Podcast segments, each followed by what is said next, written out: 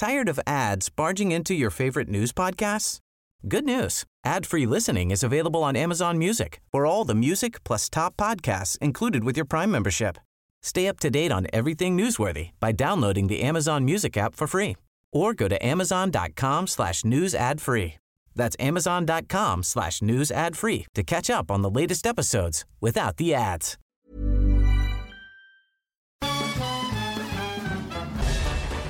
Farándula 021 es un podcast de cultura pop, donde analizaremos sin piedad series, películas, programas, música, moda, tendencias, libros, redes sociales y hasta figurosas e inventadas.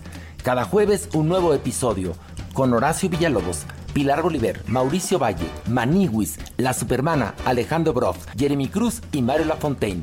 Farándula 021, un podcast con periodistas, psiquiatras y vestidas. Te lo cuento, te lo cuento. Tu dosis diaria de noticias. Hola, soy Pau Mendieta y aquí te va tu dosis diaria de noticias. Te lo cuenta, te lo cuento. No murió, la mataron. La policía de Tulum asesinó a una mujer que estaba detenida al someterla contra el piso. Ni creas que la brutalidad policíaca es un tema exclusivo de Estados Unidos, porque ayer elementos de la Policía Municipal de Tulum, Quintana Roo, quienes viajaban a bordo de la patrulla 9276 nos dejaron ver todo lo que está mal con la policía en México. Cuatro elementos de la Dirección Municipal de Seguridad Pública asesinaron a una mujer después de haberla detenido por supuestamente alterar el orden público. Digo, porque lo que ellos hicieron cero altera el orden, ¿no? Bueno. En varios videos publicados en redes sociales se observa que los policías la esposaron y sometieron en el piso mientras la mujer grita y se queja de la violencia hasta quedar inconsciente.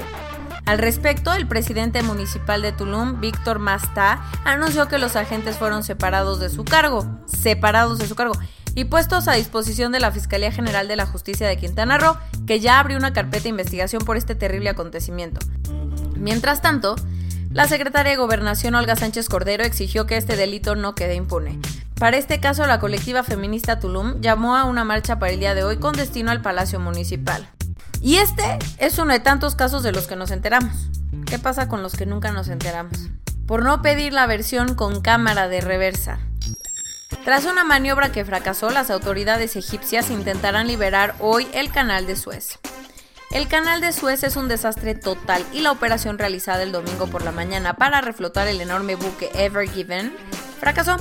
A pesar del significativo progreso conseguido el viernes y sábado, los equipos que trabajan para enderezar el barco fueron inútiles, por lo que una nueva maniobra está programada para hoy por la mañana para finalmente liberar el estrecho egipcio que lleva bloqueado desde el martes. Imagínate que ya hay 326 barcos que tuvieron que echar anclas al fondo del mar ya que están esperando a que el paso se libere y puedan continuar su recorrido. Entre las embarcaciones varadas hay varias con mercancía para IKEA, la famosa marca sueca de muebles, otros que traen miles de cabezas de ganado y hasta buques con petróleo, lo que ya ha disparado los precios del crudo a nivel mundial. Como la situación no se ve que vaya a mejorar muy pronto que digamos, algunas empresas incluso han optado por mandar a sus barcos a través de la ruta larga, esa que rodea toditita África y pasa por el Cabo Buena Esperanza. El presidente López Obrador sigue con su intención de desaparecer la reforma energética de Peña Nieto, por lo que mandó a la Cámara de Diputados un proyecto para modificar la ley de hidrocarburos. Aunque su reforma eléctrica está en la congeladora de los tribunales, AMLO está intentando avanzar en sus objetivos y con esta nueva reforma planea cambiar el sector petrolero nacional al fortalecer aún más a Pemex. La idea detrás de todo esto es que las empresas productivas del Estado jueguen un rol más activo en el sector energético del país, aunque muchos temen que se está dañando la competitividad de empresas privadas.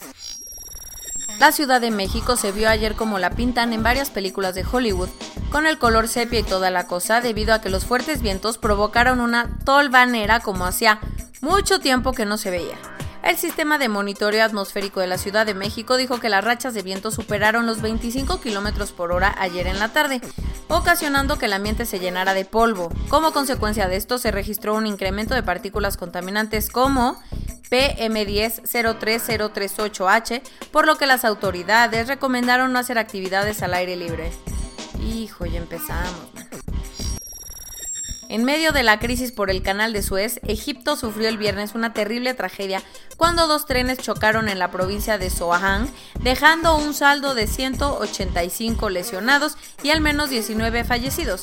El Ministerio del Transporte informó que el accidente pudo deberse a que los pasajeros del primer tren activaron los frenos de emergencia, causando que el vagón se detuviera y fuera impactado por un segundo convoy. La Fiscalía egipcia ya inició una investigación para determinar las causas reales de la colisión, mientras que el gobierno prometió dar 6.300 dólares a los familiares de las víctimas. No estás leyendo la misma nota de la semana pasada, pero es que la violencia en Myanmar cada día se pone peor. En pleno día de las Fuerzas Armadas, el sábado se vivió la peor jornada de violencia desde el golpe de Estado, del 1 de febrero.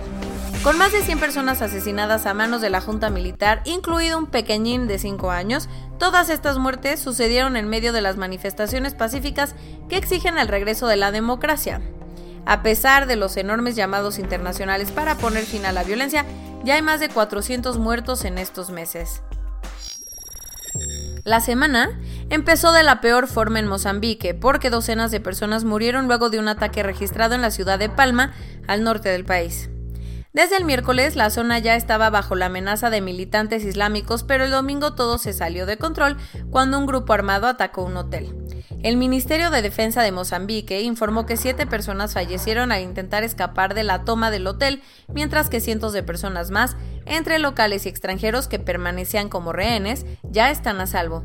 Por el momento la situación sigue en máxima tensión en Palma. Después de una negociación de contrato cardíaca, Sergio El Checo Pérez finalmente debutó ayer con Red Bull en el Gran Premio de Bahrein. ¿Cómo le fue? Las cosas no pintaban nada bien porque por un problemita en el motor de su monoplaza tuvo que arrancar la carrera desde los pits y en el último lugar. Sin embargo, el mexicano echó toda la carne al asador y logró terminar en la quinta posición. Por esta hazaña, el público de la Fórmula 1 lo escogió como el piloto del día en una carrera que ganó Lewis Hamilton. Corona News Global. En el mundo. A nivel global ya hay más de 127 millones 85 mil casos y hasta ayer en la noche al menos 2.782.000 personas habían muerto. En México, 2.226.550 personas se han enfermado de COVID-19 y desafortunadamente 201.623 han muerto. Increíble que ya haya pasado un año y siga yo contándoles el coronavirus global. Wow, wow, wow, qué fuerte. Lo bueno, venga, vamos a lo bueno, tíos. Lo bueno es que. Ah, wow, no, no, wow. Lo bueno es que 6.852.596 personas ya han sido vacunadas. En un país, repito, de 127 millones de personas. En esta Semana Santa, Baja California Sur, Tabasco y Yucatán cerrarán sus playas para evitar aglomeraciones e incrementos de contagios porque somos medio pillines, ¿verdad? Eh, típico que ahí está López Gatel. El SAT decomisó más de 74 mil piezas de equipo médico para tratar coronavirus, así como 44 pruebas para detectar el virus que intentaron entrar al país a través del aeropuerto de la Ciudad de México sin pagar impuestos. Por segunda ocasión, el gobernador de Colima, Ignacio Peralta Sánchez, informó que dio positivo a la prueba de COVID. Desde que se implementó la estrategia del semáforo epidemiológico, esta es la primera semana en la que siete estados de México ya están en color verde, lo que significa el menor riesgo de contagio. ¡Aleluya! ¡Aleluya! El líder de la oposición en Venezuela, Juan Guaidó, dio positivo al COVID. Y hablando de políticos venezolanos, Facebook decidió bloquear la cuenta oficial del presidente Nicolás Maduro debido a que se la pasó compartiendo noticias falsas sobre la pandemia. El Instituto Butantan de Brasil informó que está trabajando en una vacuna contra la enfermedad llamada Butanvac, la cual ya solicitó permiso para iniciar con los ensayos clínicos. En un ensayo piloto para analizar una posible reapertura de espectáculos masivos, el sábado se llevó a cabo un concierto de Love of Lesbian para más de 5.000 espectadores en Barcelona. Para evitar un aumento de casos, el presidente de Chile, Sebastián Piñera, propuso una reforma para posponer hasta julio las elecciones municipales y de los diputados constituyentes, las cuales están programadas para mediados de abril. Y esto es todo por hoy. Nos vemos mañana con tu nueva dosis de noticias. Pau Mendieta se despide.